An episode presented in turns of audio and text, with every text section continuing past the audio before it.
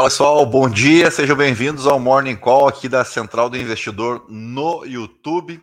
São 5 horas e 47 minutos desse dia 10 de abril, é o dia após aí a Páscoa. Espero que tenham todos passado uma boa Páscoa, né? Tenham ganho bastante chocolate. Uh, uma segunda-feira depois de diversas decisões nos campeonatos estaduais, Brasil afora. Eu queria começar aqui parabenizando os campeões estaduais de 2023 rapidinho aqui, vou, vou, atualizar a lista com vocês. Nas Alagoas deu CRB, na Bahia deu Bahia, no Ceará deu Fortaleza, pelo quinto, foi o quinto título consecutivo do, do Fortaleza por lá.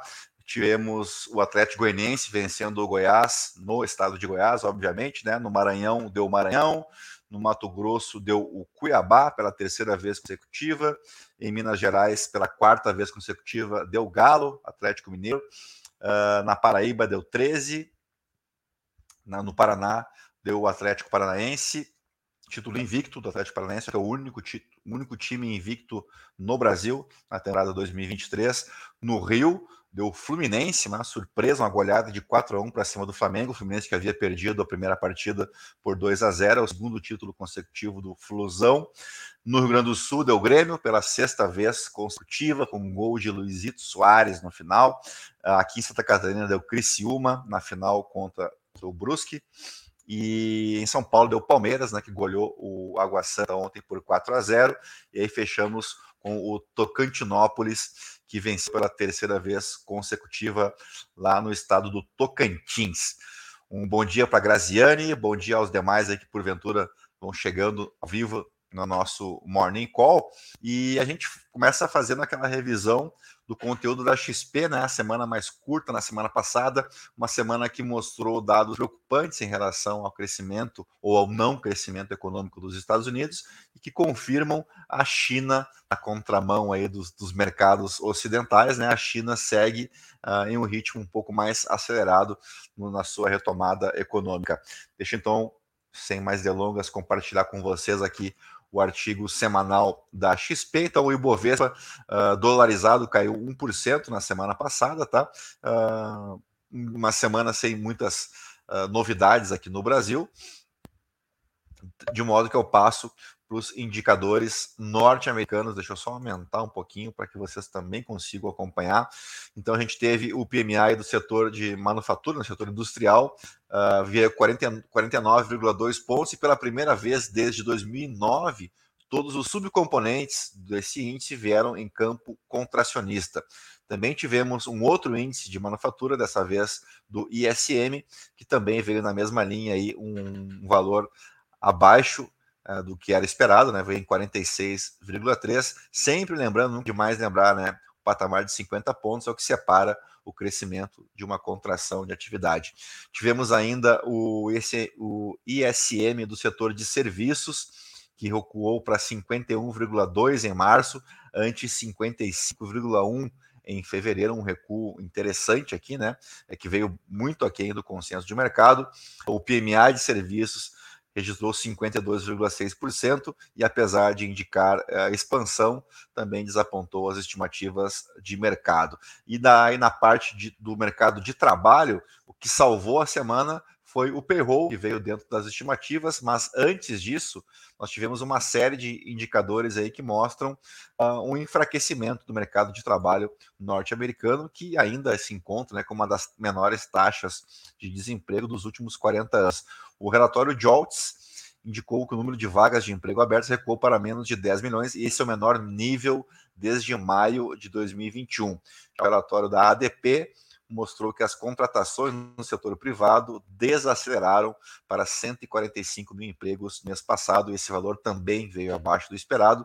Na quinta-feira, o tradicional, esse é um indicador semanal, né, os pedidos de seguro-desemprego vieram em 228 mil, um valor acima das expectativas. Uh, o payroll veio em linha e a taxa de Desemprego também permanece ali em 3,5%, uh, uma taxa bem baixa, né? Como eu disse para vocês, uma das menores taxas dos últimos 40 anos. E aí na China mostra realmente que o, o gigante asiático se encontra na contramão aí do resto do resto do mundo, né? Os PMIs de manufatura e serviços ao contrário dos Estados Unidos, vieram bem acima, acima das expectativas em 54,5 e 57,8, respectivamente, então nesse mês de março. Aqui tem a performance do Ibovespa em relação às outras bolsas mundiais. Percebam que estivemos aqui quase que na, na lanterna né, da, da semana que passou. O pior desempenho foi lá no Japão. O Japão que tem a confirmação do seu novo presidente de Banco Central, que deve falar pela primeira vez no dia de hoje, nessa segunda-feira. Uh, e aí, o mercado de câmbio praticamente ficou como começou, né? Uma queda, leve queda aí de 0,12%. Estamos na expectativa aí de, quem sabe, né, o, o dólar cair do patamar dos cinco reais para casa dos 4,90 e alguma coisinha, que seria bem legal né, para esse início de semana. Uh, temos o petróleo Brent se estabilizando e depois do anúncio do corte da OPEP, na casa dos 85 dólares. Uh, aqui então, o que, que esperamos para a semana de indicadores? Temos o IPCA de março no Brasil, né, um indicador muito importante especialmente para o cenário uh, relacionado à inflação e à taxa de juros, que é a grande discussão pública do momento. Né? Uh, temos a viagem do Lula à China, deve começar amanhã esse tour na China, que deve, deve durar praticamente toda a semana, né? Porque aí depois ele passa também nos Emirados Árabes. Uh, e é uma semana interessante, porque é uma semana que precisa entregar a LDO, a Lei de Diretrizes Orçamentárias, até o sábado. Né? Só mostrar para vocês aqui, porque para muitos esse assunto não é muito corriqueiro, a Lei de Diretrizes Orçamentárias estabelece quais serão as metas e prioridades para o ano seguinte. Então, a gente está falando aqui de 2024. Para isso, ela fixa um monte de recursos que o governo pretende economizar, traça regras, vedações e limites para as despesas dos poderes, autoriza o aumento das despesas com pessoal, regulamenta as transferências a entes públicos e privados, disciplina o equilíbrio entre as receitas e as despesas e indica prioridades para os financiamentos uh, por parte dos bancos públicos.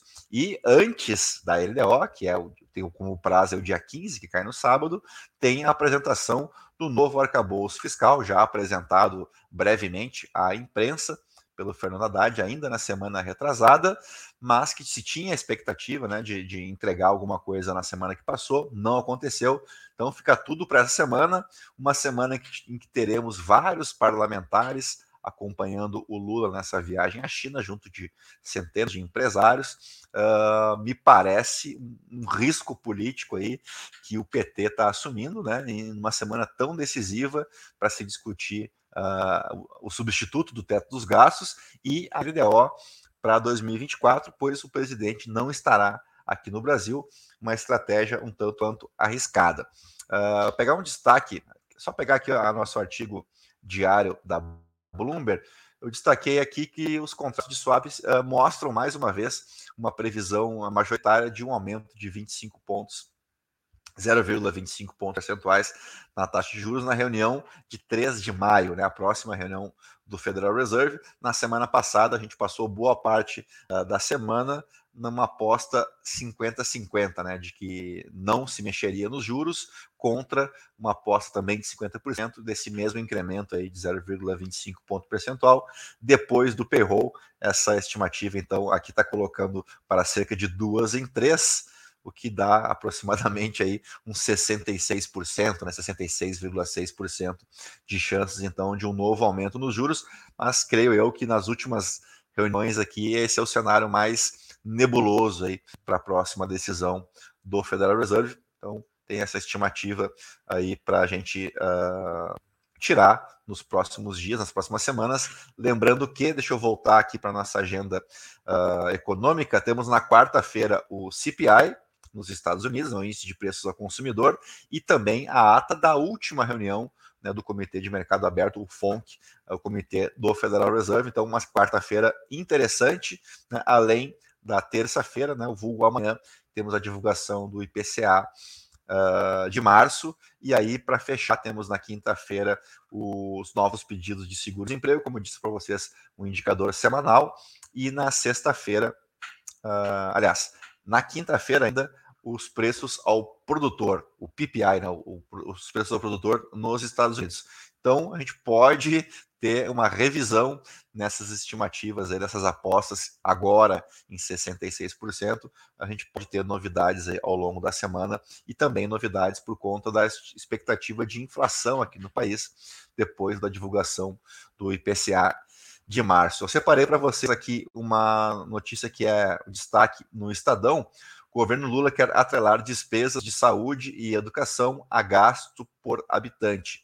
É, vale lembrar né, que com o anúncio do, do, do projeto do novo arcabouço fiscal, uh, se aprovado, logicamente, né, ele vai revogar o teto dos gastos, que é a regra que atrelava as despesas à variação da inflação uh, do ano anterior. Né? Esse, esse teto dos gastos vinha, então, desde 2017. A ideia é que os gastos nessas duas áreas, saúde e educação, fiquem, ao menos, fiquem menos sujeitos à variação dos ciclos de alta e desaceleração da economia. Aqui não é segredo para ninguém que o governo petista tem uma outra visão né, do que o governo que passou em relação a, ao papel do Estado como um indutor do desenvolvimento, um pouco diferente né, da, da, da, ideia econômica defendida pelo governo que passou, que era uma, uma ideia mais pró-mercado, né, uma, uma, ideia de que o mercado uh, deveria ter uma certa autonomia para o seu desenvolvimento. Agora a gente tem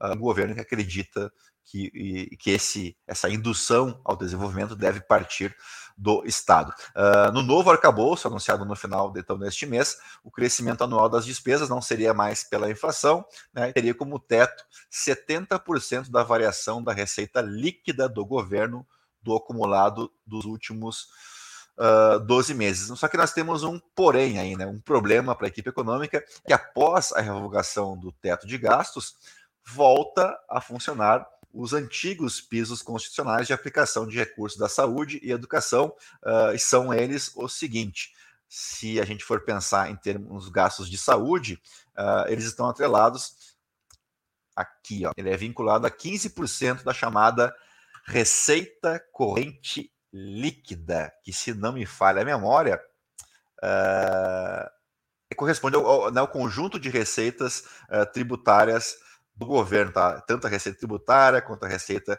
de contribuições, receita patrimonial, receita agro, do agronegócio, receita industrial, também do setor de serviços, enquanto que na educação está atrelado aí a 18% da receita de impostos. Então, mais uma vez, né, desde 2017, os dois pisos uh, estavam corrigidos apenas pela inflação, com a questão envolvendo o teto dos gastos. Se a arrecadação do governo crescer muito, os gastos com saúde e educação vão acompanhar esse ritmo, né? O que pode tirar espaço de outras despesas que só poderão crescer com base nesses 70% então, da variação da receita líquida, numa banda entre 0,6% a 2,5% acima da inflação. Grande, a grande questão aqui é que não está muito claro, aliás, não está nada claro, como o governo pretende uh, aumentar as suas receitas, né? essa variação da receita líquida. Isso não foi apresentado ainda.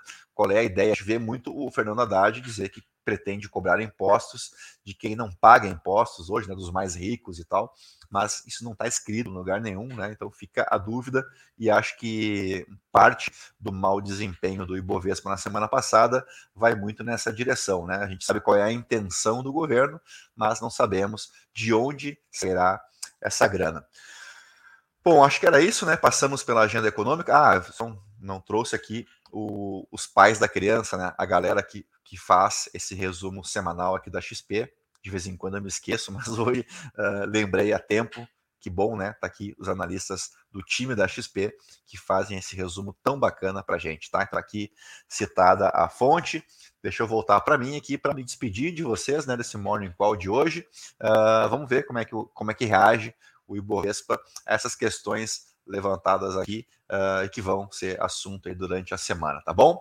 Então, para vocês todos aí, um bom dia, né? Bons negócios.